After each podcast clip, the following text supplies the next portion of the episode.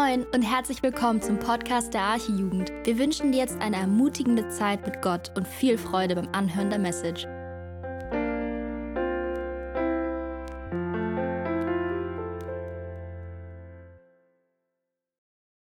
Und ich lese heute die Bibelstelle bzw. die Bibelstellen einmal aus Johannes und dann noch einmal über die gleiche Situation über, aus Markus. Und zwar Johannes 6, die Verse 16 bis 21. Als es aber Abend wurde, gingen die Jünger zum See hinunter, stiegen ins Boot und fuhren los. Sie wollten auf die andere Seite des Sees nach Kapernaum. Inzwischen war es dunkel geworden und Jesus war noch nicht wieder zu ihnen gekommen. Zudem war es starker Wind aufgekommen und das Wasser schlug hohe Wellen. Die Jünger waren etwa fünf bis sechs Kilometer weit gerudert, als sie plötzlich Jesus sahen, wie er auf dem Wasser zu ihnen und auf ihr Boot zukam. Da packte sie die Angst. Aber er rief ihnen zu, ich bin's, habt keine Angst. Voller Freude nahmen sie ihn zu sich ins Boot, und da waren sie auch schon an dem Ufer, das sie erreichen wollten.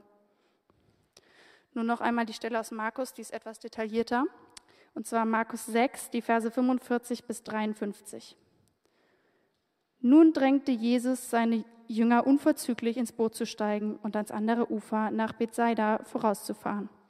Er wollte inzwischen die Leute entlassen, damit sie nach Hause gehen konnten. Als er sich von der Menge verabschiedet hatte, ging er auf einen Berg, um zu beten. Später am Abend, als Jesus immer noch allein an Land war, befand sich das Boot mitten auf dem See. Er sah, wie sich die Jünger beim Rudern abmühten, weil sie starken Gegenwind hatten.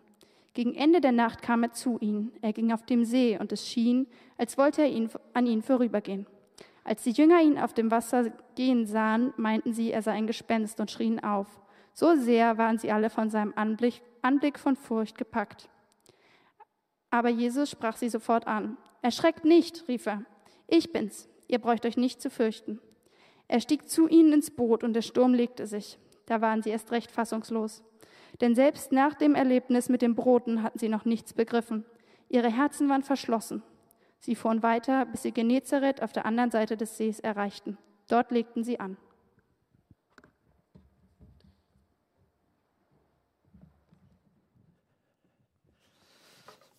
Hallo zusammen, schön, dass ihr da seid. Ja, ihr habt es gehört, wir haben jetzt zwei Textstellen, wie gut, dass gerade die Evangelisten einander gut ergänzen und noch ein bisschen mehr Stoff geben, weil, wie ihr da gemerkt habt, in dem Stelle Johannes 6, äh, wo es darüber geht, wie Jesus dazu kam, übers Wasser zu laufen, ja, ist schon ein bisschen sehr knapp gehalten. Ich meine, die Bibel ist allgemein im Telegrammstil gehalten, das wissen wir. Aber so ist man doch froh, dass man nochmal beim Evangelisten Markus reingucken kann, beziehungsweise auch bei Matthäus. Da kommen wir nachher auch nochmal kurz drauf zu sprechen. Aber Matthäus und Markus sind ziemlich ähnlich. Ja, die Evangelien, Johannes insbesondere, aber überhaupt die Evangelien, sie erklären uns, wer Jesus ist, dass er der Sohn Gottes ist, welchen Auftrag er hat. Jesus ist Gott. Er ist der Christus, der Retter der Welt. Als Gott ist er natürlich weit, weit höher als jeder Mensch, ist ja klar. Er steht über allen. Er steht über den Machthabern dieser Welt, die sich einbilden, so groß, so mächtig zu sein und die Geschicke dieser Welt in ihrer Hand zu haben. Aber letztendlich ist es doch Gott, Jesus, unser Herr. Einen großen Machthaber gab es damals, ein Kaiser, sein Name Julius Caesar ein großer Feldherr des römischen Reiches. Und von ihm stammt dieser bekannte Ausspruch nach einer seiner vielen gewonnenen Schlachten, Veni, Vidi, Vici, ich kam, ich sah, ich siegte. Habt ihr vielleicht sicher mal gehört oder vielleicht auch in der Schule im Lateinunterricht gehabt. Deswegen habe ich diesen Vers rausgenommen, das ist Vers, Quatsch, diese Aussage von Julius Caesar, um das mal mit Jesus insofern zu vergleichen, bei Cäsar hat es geheißen, ich kam, ich sah, ich siegte. Bei Jesus werden wir sehen anhand dieser Geschichte, Jesus sah, er kam und er siegte. Also ein bisschen andere Reihenfolge. Jesus, der größere Feldherr, der am Kreuz auf dem Hügel Golgatha vor den Toren Jerusalems den größten Sieg der Weltgeschichte errungen hat und damit uns neues Leben geschenkt hat, die wir an ihn glauben. Bei ihm ist halt die Reihenfolge anders, wie ich schon sagte. Jesus sah, kam und siegte. Das heißt, Jesus sah nicht nur unseren hoffnungslosen Zustand in der Verlorenheit und der Sklaverei der Sünde, sondern er kam dann auch zu uns. Er kam in die Verlorenheit, verließ die Herrlichkeit des Himmels und kam herab in die Finsternis dieser Welt. Und er demonstrierte dann am Kreuz den Sieg schlechthin, einen größeren Sieg kann man nicht demonstrieren. Und wie unsere heutige Geschichte exemplarisch zeigt, hat Jesus seine Nachfolger heute wie damals mit ihren jeweiligen Herausforderungen absolut genau im Blick. Jesus sieht uns. Er sieht uns auch heute Abend hier in diesem Jugendgottesdienst. Er weiß, wie du drauf bist, was dich quält, welche Gedanken du hast. Aber damit nicht nur genug, er sieht dich nicht nur auch mit deiner Not, er kommt auch zu dir, er kommt dir zu Hilfe. Er kommt auch zu dir, der du jetzt hier nicht in dieser Halle bist, sondern zu Hause am Livestream irgendwo hängst und zuschaust vielleicht auch ganz verzweifelt bist in deiner Notsituation, aber Jesus kommt zu dir und begegnet dir. Und was er dann natürlich auch macht, er verändert, er rettet, er schenkt Sieg, wie wir schon gesagt haben. Der erste Punkt, Jesus sieht uns. Wie sollte es anders sein? Docken wir noch mal an der vorherigen Geschichte an. Vielleicht habt ihr noch die Predigt von Bernd im Ohr. Da war diese riesengroße Menschenmenge, man vermutet wohl ungefähr 20.000 Menschen, die Jesus nicht nur mit dem Evangelium versorgt hat, sondern danach auch, weil sie ja Hunger hatten, also für ihren Magen brauchten sie auch was, mit Fischburgern. Die waren richtig satt geworden. Ihr habt die Geschichte, wie gesagt, noch im Ohr. Aber dann war der Abend und er wollte so seinen wohlverdienten Feierabend einläuten, unser Herr Jesus. Johannes hat ja lediglich ganz kurz geschrieben, wir haben es gehört, als es Abend wurde, gingen die Jünger zum See hinunter, stiegen ins Boot und fuhren los. Sie wollten auf die andere Seite des Sees nach Kapernaum. Der Markus bringt es ein bisschen detaillierter oder auch der Matthäus. Wir haben es von Markus, von Emily gerade gehört. Da heißt es nämlich, nun drängte Jesus, Jesus selber drängte die Jünger, unverzüglich ins Boot zu steigen und ans andere Ufer nach Bethsaida vorauszufahren. Und er wollte inzwischen die Leute entlassen und damit sie nach Hause gehen konnten. So heißt es bei Markus. Also Jesus suchte Abstand zu der riesigen Volksmenge, mit denen er schon den ganzen Tag zu tun hatte. Er suchte Abstand und wollte dann in die entgegengesetzte Richtung auf der anderen Seite des Sees mit den Jüngern sich treffen, um dann einfach mal wieder zur Ruhe zu kommen. Hätte Jesus das nicht getan, wären die Menschen sicher weiter bei ihm geblieben, um seine Gegenwart zu genießen, um vielleicht noch mehr Wunder zu erleben. Mal gucken, was als nächstes kommt. Das war jetzt gerade Fisch- und Brotvermehrung. Vielleicht mit Lamm und Pommes ein ähnliches Wunder, keine Ahnung. Oder was mögt ihr so gerne? Wäre doch mal was. Ist ja Jesus, hat ja tolle Sachen da gemacht. Die waren also sehr von ihm beeindruckt, die Menschen, und waren echt gespannt, was ihr Superstar, ihr Megastar noch sonst so drauf hatte und wollten ihn feiern. Aber es gab noch einen anderen Grund und den wollte Jesus auch verhindern. Das heißt, den besonders. Das finden wir in Johannes Kapitel 6, Vers 15. Jesus wusste, dass sie als nächstes kommen und versuchen würden, ihn mit Gewalt zum König zu machen. Deshalb zog er sich wieder auf den Berg zurück, um allein zu sein. Die Menge war so elektrisiert von Jesus. Mann, dieser Jesus, der so viele Menschen, 20.000 versorgen, speisen kann, der Blinde sehend gemacht hat, der wahnsinnig was drauf hat. Hey, der kann doch unser König werden, unser Herrführer. Der jagt die Römer aus dem Land und wir haben hier den Himmel auf Erden in unserem gelobten Land.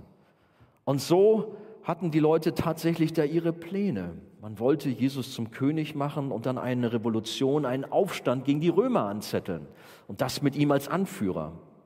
Vielleicht drängte Jesus auch deshalb seine Jünger wegzugehen, weil es ist interessant, die Formulierung, Jesus drängte die Jünger ins Boot. Er drängte sie, er, er, ja, er, er, suchte sie richtig. Komm, raus mit euch aufs Meer hinaus oder aufs, auf den See hinaus. Er drängte sie vielleicht, damit sie nicht in diese Schwierigkeit hineingeraten, mit diesem Sog mitgerissen werden, mit dieser gesamten Menschenmenge, um ihn zu einem politischen Führer zu machen. Aber wir wissen, das Königreich Gottes ist nicht von dieser Welt. Jesus suchte aber nicht nur die Einsamkeit, um sich der Menschenmassen, die ihn verehrten und für ihre politischen Zwecke zu gewinnen suchten, zu entziehen, sondern um in erster Linie mit seinem Vater in Kontakt zu treten, um mit ihm zu reden, um ihn anzubeten, um mit ihm enge Gemeinschaft zu haben. Das war in erster Linie das, was Jesus brauchte. Und wie viel mehr brauchen wir das? Und wie viel Luft nach oben haben wir da oft, um diese Zeit mit ihm zu haben. Wir haben vorhin von Johanna das ganz ehrlich gehört, wie, die, wie sie da ihre Probleme hatte und Jesus nur Nummer zwei in ihrem Leben war. Nein, Jesus möchte die Nummer eins und er soll die Nummer eins in unserem Leben sein und wir brauchen diese Zeiten mit ihm. Wenn Jesus diese Ruhepausen nötig hatte, wie viel mehr wir? Wir haben viel Hektik, viel Stress in unserem Alltag, im Studium, in der Arbeit, in dem, was wir tun. Und wir brauchen Stille mit Gott, wir brauchen Zeit, um abzuschalten, um runterzukommen, um auch Wegweisung von Jesus zu erfahren. Deshalb leg mal ruhig alles beiseite. Hast du schon mal wieder gecheckt, wie viel Zeit du mit Insta und Facebook und was weiß ich, mit Internet verbringst? Da gibt es ja solche Statistiken. Wenn ich da hin und wieder mal raufgucke, bin ich dann doch schon mal erschrocken. Was? So viel hängst du an dem Gerät rum? Das kann ja wohl nicht wahr sein. Wir hatten auch die Frage vorhin, was ist dein Götze?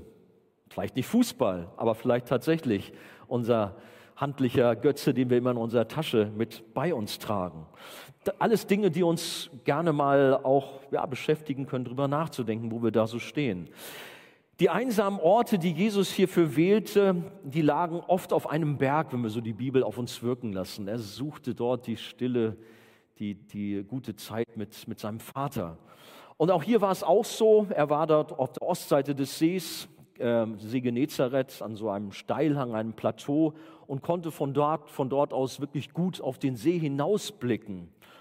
Und in Markus, da heißt es eben so, lasst es mich noch einmal euch lesen, als er sich von der Menge verabschiedet hatte, also die Jünger waren schon gegangen, aber Jesus hat dann die Menge verabschiedet, ging er auf einen Berg, um zu beten. Spät am Abend, als Jesus immer noch allein an Land war, befand sich das Boot mitten auf dem See. Also die Jünger waren schon unterwegs. Und jetzt hört mal, Jesus, er sah. Er sah, wie sich die Jünger beim Rudern abmühten, weil sie starken Gegenwind hatten. Also Jesus hat die Einsamkeit gesucht, hat die Menschen weggeschickt, sie verabschiedet, aber er hat nicht seine Jünger vergessen, auch wenn er sie drängte, jetzt fahrt mal los und wir sehen uns nachher wieder. Er sah sie, wie es hier so schön heißt, und sah eben auch ihre Problematik dort auf dem See, ja, der fast wie ein Meer war. Er war dieses Mal nicht bei ihnen im Boot, da gab es eine andere Geschichte, in Markus 4 zum Beispiel wird davon berichtet. Dennoch war er bei ihnen. Er sah ganz genau, wo sie waren und wie es ihnen erging. Er sah den schweren Seegang, die hohen Wellen, den mächtigen Gegenwind. Ja, er sah genau ihre Rudertechnik, dass sie da eben wirklich Probleme hatten, vorwärts zu kommen. Ich weiß nicht, wer von euch da äh, gut unterwegs ist beim Rudern. Bei mir habe ich festgestellt, da braucht nicht groß Gegenwind kommen. Das ist einfach meine Rudertechnik. Ich habe es mal an der Alster erlebt, da oben, wo die immer kleiner wird. Ich bin dann im Zickzack gefahren, immer in das Gebüsch rein, von einer Seite auf die andere. Das war also auch kein Wunder, dass man nicht vorwärts kommt. Aber so ging es den Jüngern hier nicht so. Die waren ja erfahrene Seeleute, die kannten sich damit aus. Da war es tatsächlich der Gegenwind, der schuld war. Auch wenn sie, wir haben es im Text gehört, äh, was war das, fünf, sechs Kilometer schon äh, hinter sich zurückgelassen hatten. Aber sie waren noch lange nicht am Ziel. Ja, dann hat der, der, Evangelist Matthäus uns in seinem Evangelium berichtet, dass sie sich sogar regelrecht in Not befunden, befanden. Matthäus 14, 24. Jesus sah die Not. Nun sind wir hier zusammen heute Abend und deine Not ist es nun nicht, dass wir hier schweren Seegang haben oder dass uns hier der Wind um die Ohren bläst, aber da sind auch Herausforderungen in deinem Leben. Da ist auch eine große Not, die dir echt zu schaffen macht. Und bildlich gesehen bist du auch am Rudern in deinem Leben. Und es scheint so, als wenn du gar nicht vorwärts kommst. Da ist die Schwierigkeit in deinem Studium, in deiner Ausbildung. Das macht dir echt Komma, äh, Komma, ja Kummer und äh, du weißt nicht, wie es weitergeht. Oder andere haben vielleicht auch eine blöde Diagnose bekommen. Das sind medizinische Probleme und das ist eine große Not für dich. Das ist etwas, was dein Lebensschiff so richtig durchschaukelt. Wie geht es weiter? Herr, wie soll das werden? Aber ich darf dir versichern, wie auch bei den Jüngern, Jesus sieht dich. Er weiß um deine Not. Und er betet auch für dich, so wie er auch für seine Freunde, für seine Jünger gebetet hat damals. Wir haben das bekannte hohe priesterliche Gebet in Johannes 17. Wir kommen ja da noch zu in unserer Johannes-Evangeliumsserie, die wir hier am Wickel haben. Ähm, aber das ist so ein exemplarisches Gebet, wo wir wissen, Jesus kümmert sich um seine Leute. Sie sind ja nicht egal. Er bewegt es vor seinem Vater und betet für sie. Ja, ich weiß nicht, wie deine Not ist, wo dir vielleicht sogar das Wasser bis zum Hals steht. Die Wellen schlagen in dein Lebensboot, der alltägliche Druck, der Gegenwind ist stark.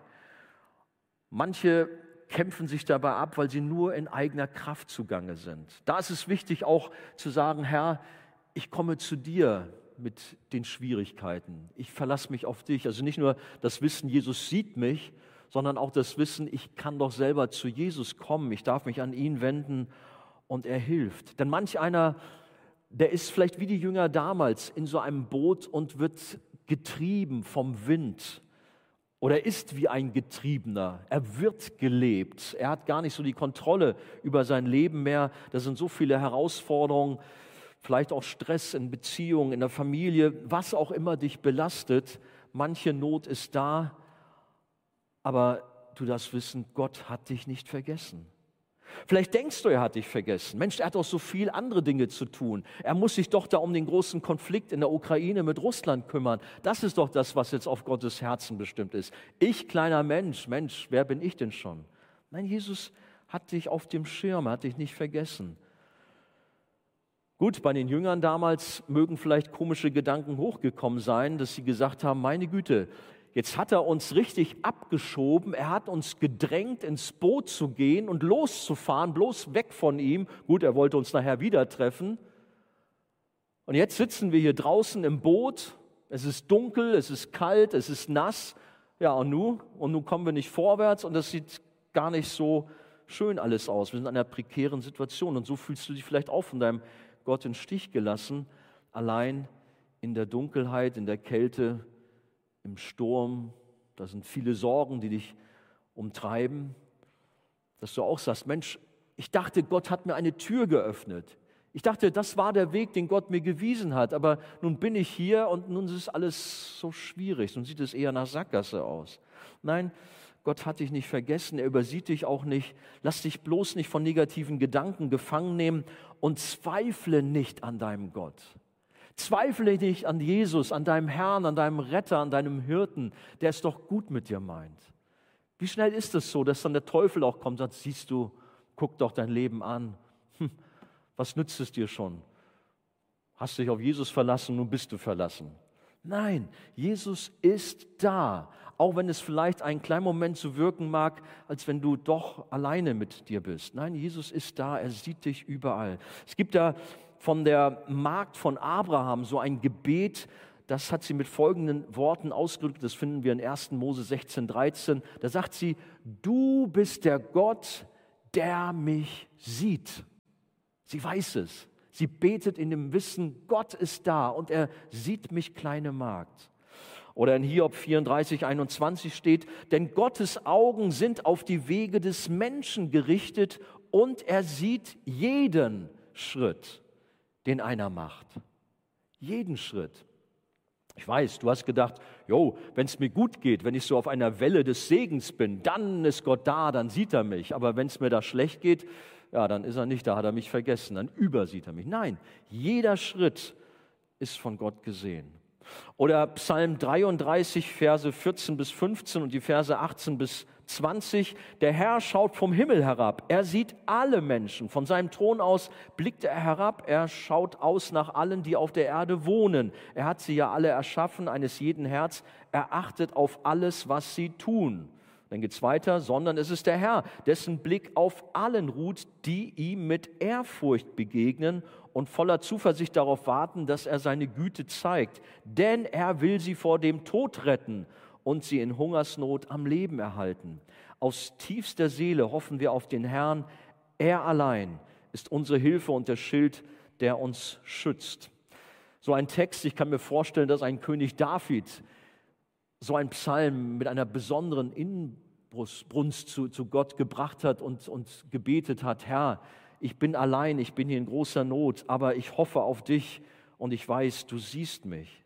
Oder noch Psalm 34, 16, äh, denn der Blick des Herrn ruht freundlich auf denen, die nach seinem Willen leben. Er hat ein offenes Ohr, da kommt sogar so das Ohr auch mit rein, ein offenes Ohr für sie, wenn sie um Hilfe rufen. Also, ruf doch mal, bete doch mal wieder, komm zu deinem Herrn. Ich habe von einer dramatischen Geschichte gelesen. Da waren jetzt äh, Seeleute, Fischer, nicht auf dem kleinen See Genezareth unterwegs, sondern sie waren vor Hawaii, mitten, was ist das da draußen? Ist der Pazifik oder was? Nee, doch, ja, ne? der Pazifik. Da waren sie unterwegs und wurden auch abgetrieben und sahen kein Land mehr und es kamen tatsächlich schwere Stürme. Sie waren plötzlich manövrierunfähig, weit auf dem Meer und sie dachten schon, dass sie sterben müssten. Man hat nach ihnen gesucht, es war alles ganz kompliziert, aber tatsächlich fand dann ein Marineschiff sie nach zwölf Tagen und haben sie mittels ihrer technischen Möglichkeiten geortet, gefunden und gerettet. War damals eine große Sache, dass man die schon längst verloren geglaubten Menschen gerettet hat und wiedergefunden hat. Für uns heißt es, man hat uns vielleicht auch aufgegeben, keine Hoffnung mehr. Und du selber denkst auch, ja Mensch, wo ist denn mein Gott? Die Zeit ist vielleicht tatsächlich schon ins Land gegangen und nichts hat sich geändert. Verzage nicht. Gib nicht auf. Bei Menschen geschehen manchmal große Wunder. Bei Gott sind die Wunder noch viel, viel größer. Und seine technischen Möglichkeiten, seine Möglichkeiten sind doch viel, viel größer als die besten Ortungsgeräte, die man so hat. Er weiß, wo wir sind, wie es uns geht und findet uns und hilft uns. Er hat uns im Visier. Gerade auch im bekannten Psalm 139, der beschreibt David, wie genau unser Gott uns kennt und alles von uns offenbar vor ihm ist. Er sagt, du beobachtest mich, ob ich gehe oder liege und du bist vertraut mit allen meinen Wegen. Also du darfst Hoffnung haben, gerade auch in deiner Lebenslage, dass Gott gut auf dich aufpasst, dass er alles im Blick hat. Setz dein Vertrauen auf den Herrn, verzage nicht denn er weiß, wie es mit dir weitergeht und was bei dir gerade los ist. Sei ermutigt. Aber gehen wir weiter. Das erste, also Jesus sieht uns, Jesus hat uns im Blick. Das zweite, er sieht uns nicht nur, er kommt auch zu uns und hilft uns. Jesus sah, kam und siegte, habe ich eingangs gesagt. Er kommt zu uns, um uns zu helfen. Jesus sah den Kampf seiner Jünger und er kam auch zu ihnen, um zu helfen und sie aus der rauen See herauszuretten. Und da ließ sich Jesus durch nichts, aber auch durch gar nichts aufhalten, weder von der Dunkelheit, noch vom Sturm, noch von der tobenden See, noch vom Unglauben der Jünger. Ja, sie mögen sich verirrt haben, das mag sein, sie waren vom Wind, vom Kurs abgetrieben, äh, abgetrieben und kamen nicht mehr so richtig ans Ziel. Aber Jesus fand sie, egal wie versteckt und weit weg sie auch waren. Johannes schreibt, zudem kam ein starker Wind auf und das Wasser schlug hohe Wellen. Die Jünger waren etwa fünf bis sechs Kilometer weit gerudert. Und jetzt, als sie plötzlich Jesus sahen, wie er auf dem Wasser ging und auf ihr Boot zukam, und bei Markus heißt es so, gegen Ende der Nacht kam er zu ihnen, er ging auf dem See. Ey, ein Wahnsinnswunder. Jesus ging tatsächlich auf dem Wasser. Und Jesus kam dazu noch mitten in der Nacht zu ihnen, zur vierten Nachtwache, also zwischen drei und sechs Uhr morgens, oft wenn die Müdigkeit am größten ist und die Nacht am dunkelsten wirkt, bevor der Morgen graut. Da kam Jesus.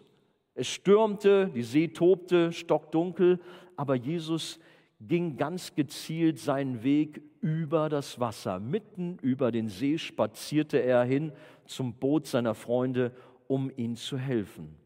Ja, die Jünger waren immerhin schon seit dem frühen Abend, ja, seit ungefähr acht Stunden auf ihrer Überfahrt und hatten mit circa fünf bis sechs Kilometern erst knapp die Hälfte geschafft und waren nun mitten auf dem See, sicher mutlos, kaputt und müde. Aber so ist auch in unserem Leben, dass wir denken, oha, jetzt geht nichts mehr, es ist die schwärzeste Stunde dunkel, es stürmt, es ist keine Hoffnung eigentlich da, denken wir. Aber gerade dann, dann kommt er und begegnet uns. Wir haben lange aus eigener Kraft alles versucht, haben gewartet, gehofft. Situation wurde aber eher noch schlimmer, als dass sie besser wurde. Nacht wurde dunkler, keine Hoffnung schien mehr da zu sein. Aber dann kam Jesus. Ihn konnte nichts aufhalten. Er findet uns, egal wo wir uns befinden. Er geht in die Krankenhäuser, er geht in die hintersten, letzten Wohnungen eines großen Ghettos, wo man denkt, Mensch, wo soll er mich hier sehen in meiner Not? Hat doch mich Jesus nicht auf seinem Zettel. Doch, er geht dorthin, er begegnet dir, er sucht dich auf, egal wo du bist. Er geht auch in die großen, prominenten, großen Villen dieser Welt und besucht auch dort die Menschen, egal wo sie sich befinden. Jesus kommt überall hin. Er kommt zu den hochgestellten, einflussreichen, prominenten Persönlichkeiten und er kommt zu den unbekannten Menschen in den untersten gesellschaftlichen Schichten, die sich minderwertig und überflüssig vorkommen. Jesus hat keine Berührungsängste. Er kommt zu uns. Er kommt zu den Einsamen und Traurigen, die von anderen links liegen gelassen werden. Und ich weiß, es gibt auch in unserer riesengroßen Jugendgruppe, das ist ja schön, dass wir Wachstum haben, dass wir auch so viele sind, aber mitunter ist es auch eine Not, dass auch mal jemand untergehen kann, der vielleicht noch nicht in einem Hauskreis seinen Platz gefunden hat, der so ein bisschen in der Anonymität ja, buchstäblich untergeht. Vielleicht bist du gerade auch hier heute Abend und bist traurig, noch nicht so die Kontakte bekommen zu haben. Aber ich darf dir auch Mut machen, dass Jesus da ist. Aber auch natürlich Leute, klar. Aber dass zunächst mal auch Jesus da ist und er zu dir kommt, er dir begegnet und dir die Hand reicht.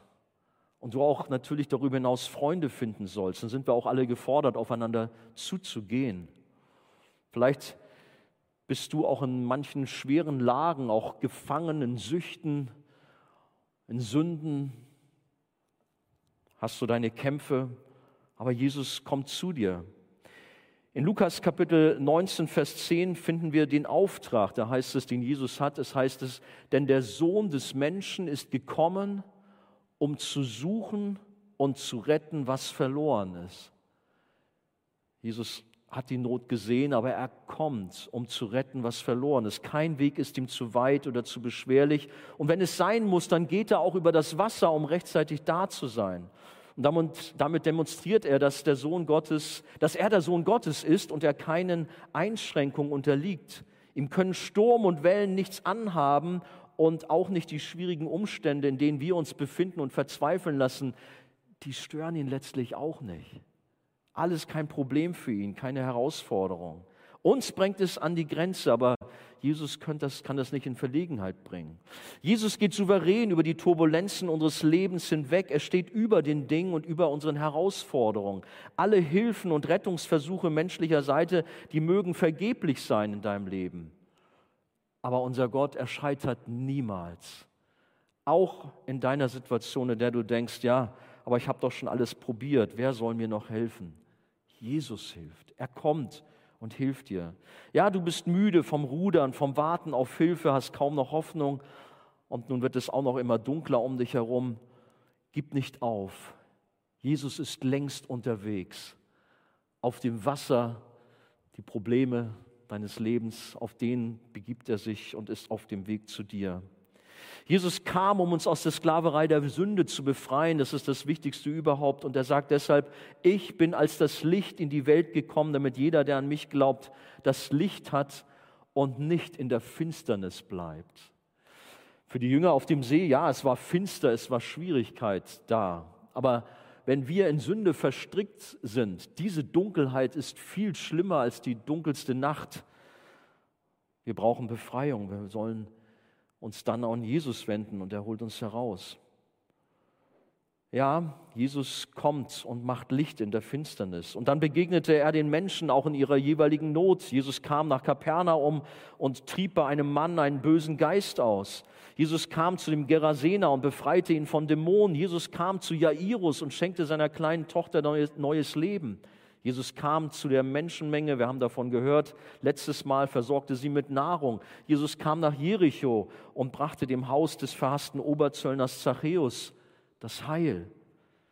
Jesus kam zum Grab des Lazarus und weckte ihn zu neuem Leben auf.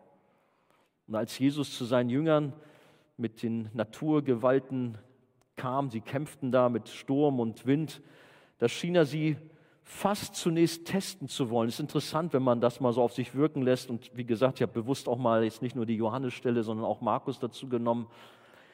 Wie reagieren die Jünger, als Jesus auf dem Wasser zu ihnen kommt? Sie sind ja echt irritiert. Da packte sie die Angst. Aber er rief ihnen zu, ich bin's, habt keine Angst. Das heißt, das war Johannes. Markus schreibt, und es schien, es schien, als wollte er an ihnen vorübergehen. Das ist so fast der Test. Es schien so, als wollte er an ihnen vorübergehen. Aber als die Jünger ihn auf dem Wasser gehen sahen, meinten sie, es sei ein Gespenst und schrien auf, so sehr waren sie alle bei seinem Anblick von Furcht gepackt. Ich weiß nicht, habt ihr mal darüber nachgedacht? Mensch, das sind doch die Jünger von Jesus, die haben doch richtig große Wunder erlebt. Was ist da jetzt auf dem Wasser mit ihnen los? Okay, sie sehen jetzt nicht direkt, dass es Jesus ist, kann ja sein, es ist ja dunkel und das stürmt, stürmt, aber dass sie da nun jetzt so von Angst gepackt sind und denken, dass es ein Gespenst ist, ist ja schon ein bisschen schräg irgendwie, oder? Ich meine, in der damaligen Gesellschaft gab es viel Aberglauben und so darf es uns nicht verwundern, dass erwachsene Männer und dazu noch robuste Fischer und Seeleute plötzlich wie kleine Mädchen aus Angst vor Gespenstern in Panik wild durcheinander kreischten. Könnt ihr euch das vorstellen? Petrus, der Große, eigentlich doch plötzlich, uh, das gibt's doch gar nicht, was ist das? Hielten sich gegenseitig fest, Angst hat sie gepackt. Hm, Sie haben nicht erkannt, wer das ist. Auf jeden Fall wird hier deutlich, dass es mit ihrem Glauben noch nicht so gut bestellt war. Und wenige Verse weiter, als Jesus dem Sturm sogar schon gestillt hat, lesen wir, da waren sie erst recht fassungslos. Also als Jesus das Wunder getan hat. Denn selbst nach dem Erlebnis mit der Brotvermehrung hatten sie noch nichts begriffen. Ihre Herzen waren verschlossen.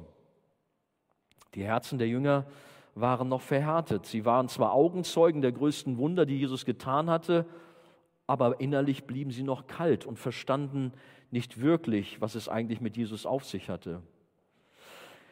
Das hat mich so daran erinnert, wir denken ja manchmal, dass Menschen Zeichen und Wunder brauchen, um damit dann zum Glauben zu kommen. Wenn doch jetzt hier irgendwie plötzlich was passieren würde, dann würde doch der letzte zum Glauben kommen, was weiß ich, ich könnte jetzt hier Feuer vom Himmel fallen lassen oder irgendwas. Nein, es wird hier deutlich, es kommt nicht auf die Zeichen und Wunder an. Die hatten die Jünger sehr wohl miterlebt, haben das alles gesehen, aber ihre Herzen waren dennoch kalt. Gott selbst muss Menschen zuerst ein neues Herz schenken. Das, hart, das harte Herz aus Stein, das muss ausgetauscht werden mit einem fleischernen.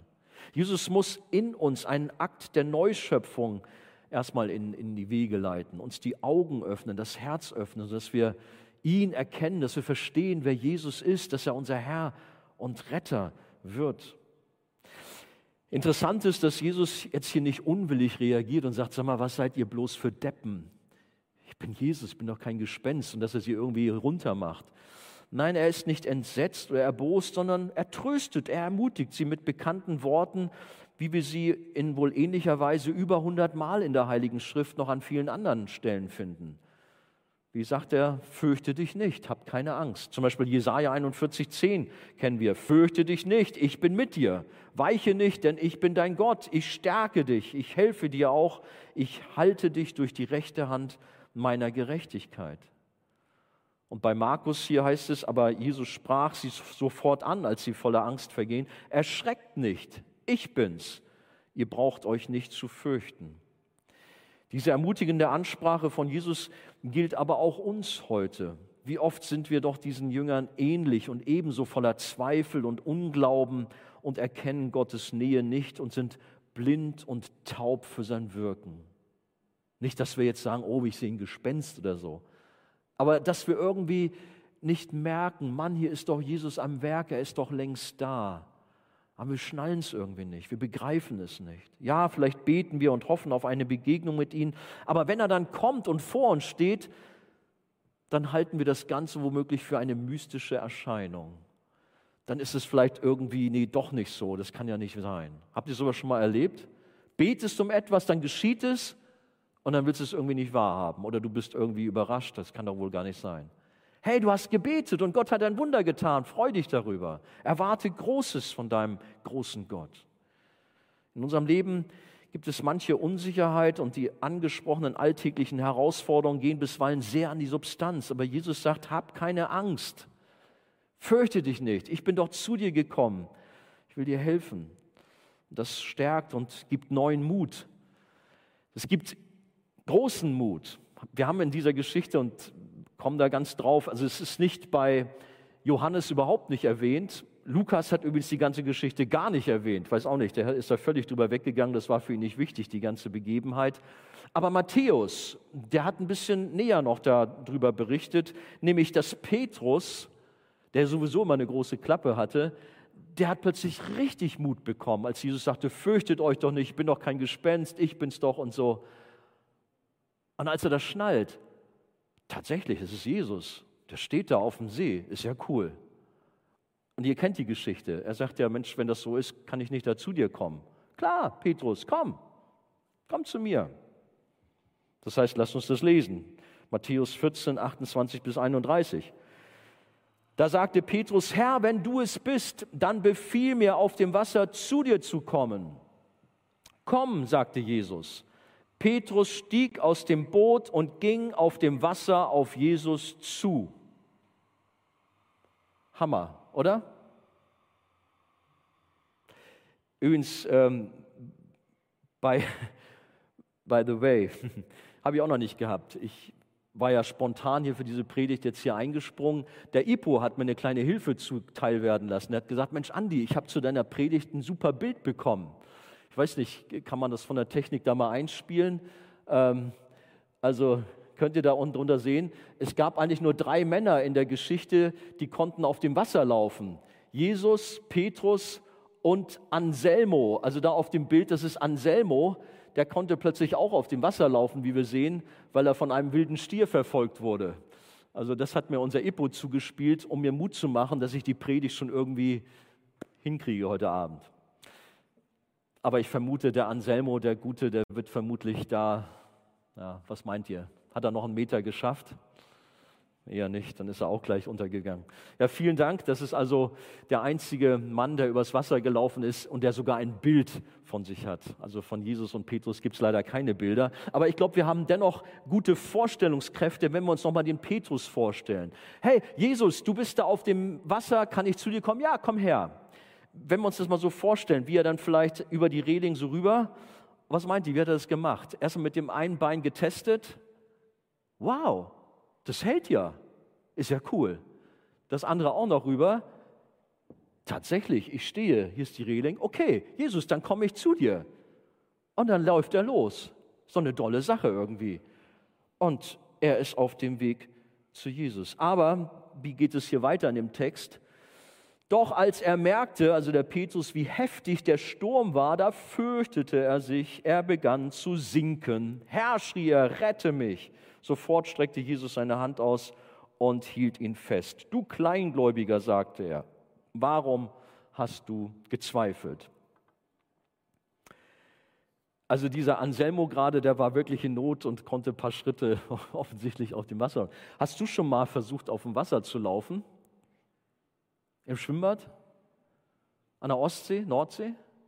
Ich habe schon manchmal Leute beobachtet, auch selber auch, man muss dann viel Anlauf nehmen und rennt dann so rein. Naja, aber es, es klappt einfach nicht. Aber dennoch werden auch wir ermutigt, wenn Jesus ruft, auf dem Wasser zu gehen. Wenn Jesus sagt, komm, dann sollten wir kommen. Und dann funktioniert es auch.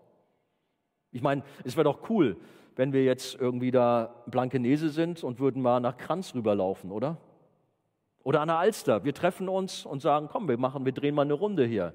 Dann wären wir morgen im Abendblatt oder in der Morgenpost. Hamburger Jugendgruppe geht auf der Alster spazieren. Ja, weil Jesus gesagt hat, wir sollen kommen. Nein, funktioniert so natürlich nicht, es sei denn tatsächlich ein großes Wunder geschieht. Wäre natürlich cool, so mal über die Wasser rumzuspazieren. Aber übertragen auf unsere Situation dürfen wir wissen, ja, wir können durch die Macht Gottes tatsächlich auf dem Wasser gehen, nämlich auf den Problemen unseres Lebens, auf den Turbulenzen unseres Lebens.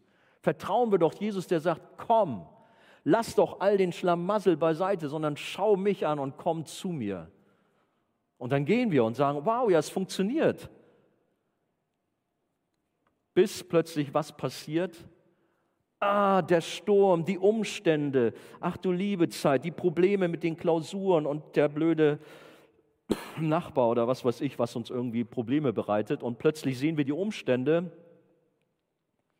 und wir versinken.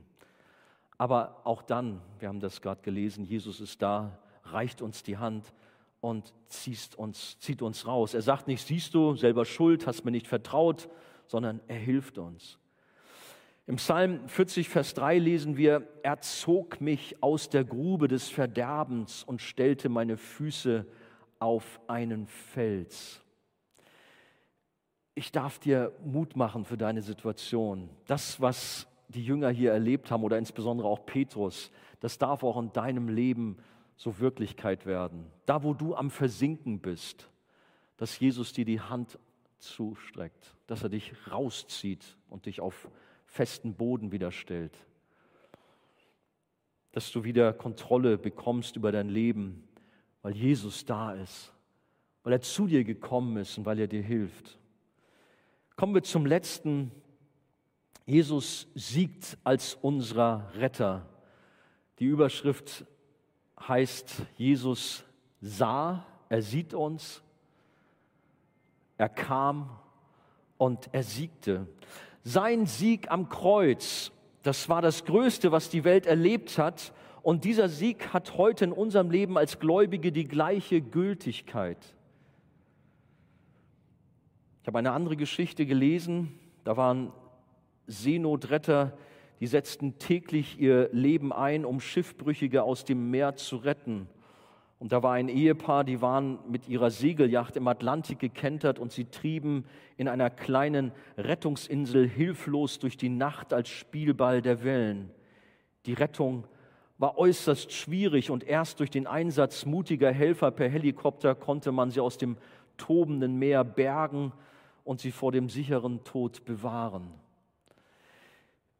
Im Grunde ist Jesus so unterwegs. Er sieht auf dem Meer die ganzen Menschen, wie sie am Kämpfen sind in ihren Lebenslagen. Und da ist dieser Suchscheinwerfer. Und Gott rettet Menschen heraus aus den Fluten. Er begegnet ihnen, er rettet vor dem ewigen Tod. Er sah uns in den Fluten der Sünde und sieht uns auch in unseren täglichen Nöten und kam, um uns zu retten und uns in den Schwierigkeiten des Lebens zur Seite zu stehen. Er kommt in Macht als der Sieger und offenbart seine große Kraft und Stärke. Das tut er auch heute Abend hier. Aber es wurde auch deutlich damals bei seinem Spaziergang über das tosende Wasser des Sees Genezareth. Aber sein Sieg wird noch viel deutlicher. Klar, er steht über den Dingen, er geht über die Schwierigkeiten, aber noch deutlicher wird es dann, wenn wir in unseren Text reinschauen, in Markus, er stieg zu ihnen ins Boot und der Sturm legte sich. Was für eine unglaubliche Machtdemonstration. Der Sohn Gottes kommt und die Schöpfung muss ihm gehorchen. Sie ordnet sich ihm unter.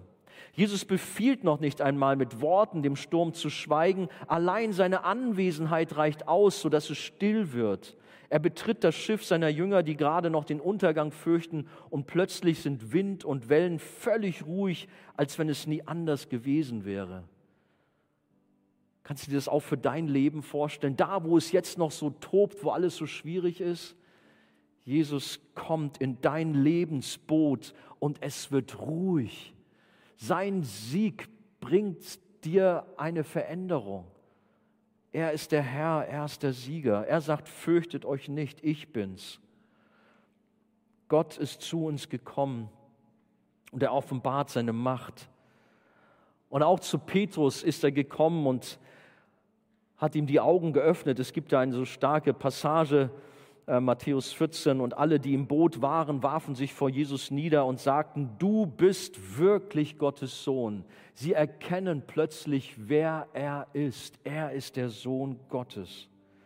Und hier in unserem Text bei Johannes heißt es, voller Freude nahmen sie ihn zu sich ins Boot und da waren sie auch schon am Ufer, das sie erreichen wollten. Ist auch sehr nett beschrieben. Jesus kommt ins Boot und dann waren sie auch schon am Ziel. Alles war gut geworden. Wir brauchen nur Jesus in unserem Boot. Ja, aber er ist doch da. Aber manchmal benehmen wir uns auch so, als wenn er nicht da ist. Kämpfen uns selber ab und rudern und machen und tun. Jesus ist in unserem Boot. Jesus kommt in unser Boot und dann verändert sich die raue See, sie wird still, der Sturm beruhigt sich und wir kommen ans Ufer, wir erreichen das Ziel wie die Jünger damals. Sein Friede erfüllt unser Haus, unsere Ehe, unsere Familie, unsere Arbeitsstelle. Jesus hat die Autorität und alle unsere Herausforderungen werden beseitigt. Jesus kann Heilung schenken, da wo du fürchterliche Schmerzen hast und am Struggeln bist. Jesus kann Frieden geben in deiner schwierigen Arbeitssituation in deiner Familie, die so zerrüttet ist. Jesus kann ein großes Wunder schenken, da wo du keine Hoffnung mehr hast. Vertraue ihm, dass er alles wieder neu macht, dass er wiederherstellt, was vorher kaputt war. Jesus sieht uns, er kommt zu uns und er rettet uns. Er ist Gott selbst, der uns Hoffnung in der Hoffnungslosigkeit bringt. Jesus, der Sohn Gottes, ist der Herr dieser Welt. Er ist größer als alle Machthaber dieser Welt. Er ist der König der Könige, der Herr aller Herren. Wir dürfen in unseren schwierigen Lebenslagen vertrauen. Lass uns doch aufstehen und diesem König der Könige begegnen im Lobpreis. Aber ich möchte, bevor wir das tun, gerne auch noch mal beten für solche unter uns, die tatsächlich durch tiefe Stürme, durch Schwierigkeiten gerade durchgehen.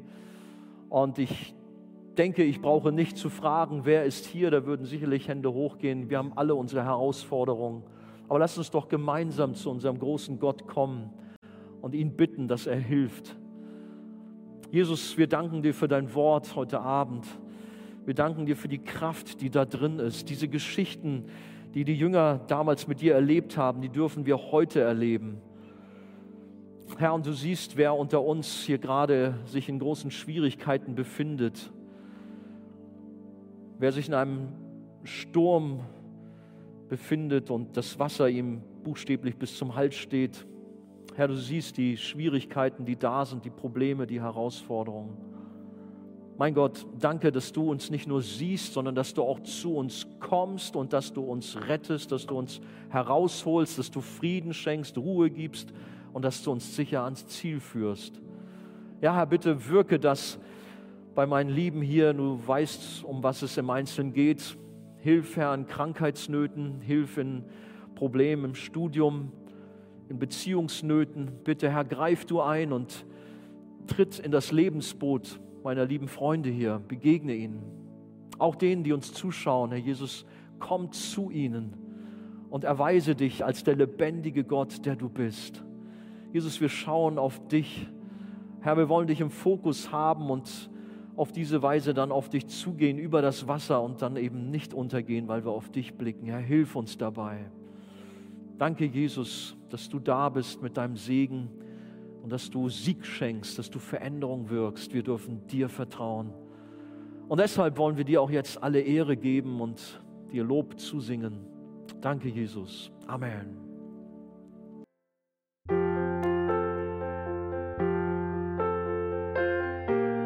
Wir freuen uns, dass du heute mit dabei warst. Wir als Archijugend sind fest davon überzeugt, dass Gott auch heute durch sein Wort spricht und hoffen, dass du ihn durch diese Predigt besser kennenlernen konntest. Weitere Beiträge von uns findest du auch auf unseren Social-Media-Kanälen oder unter archijugend.de. Bis dann, tschüss!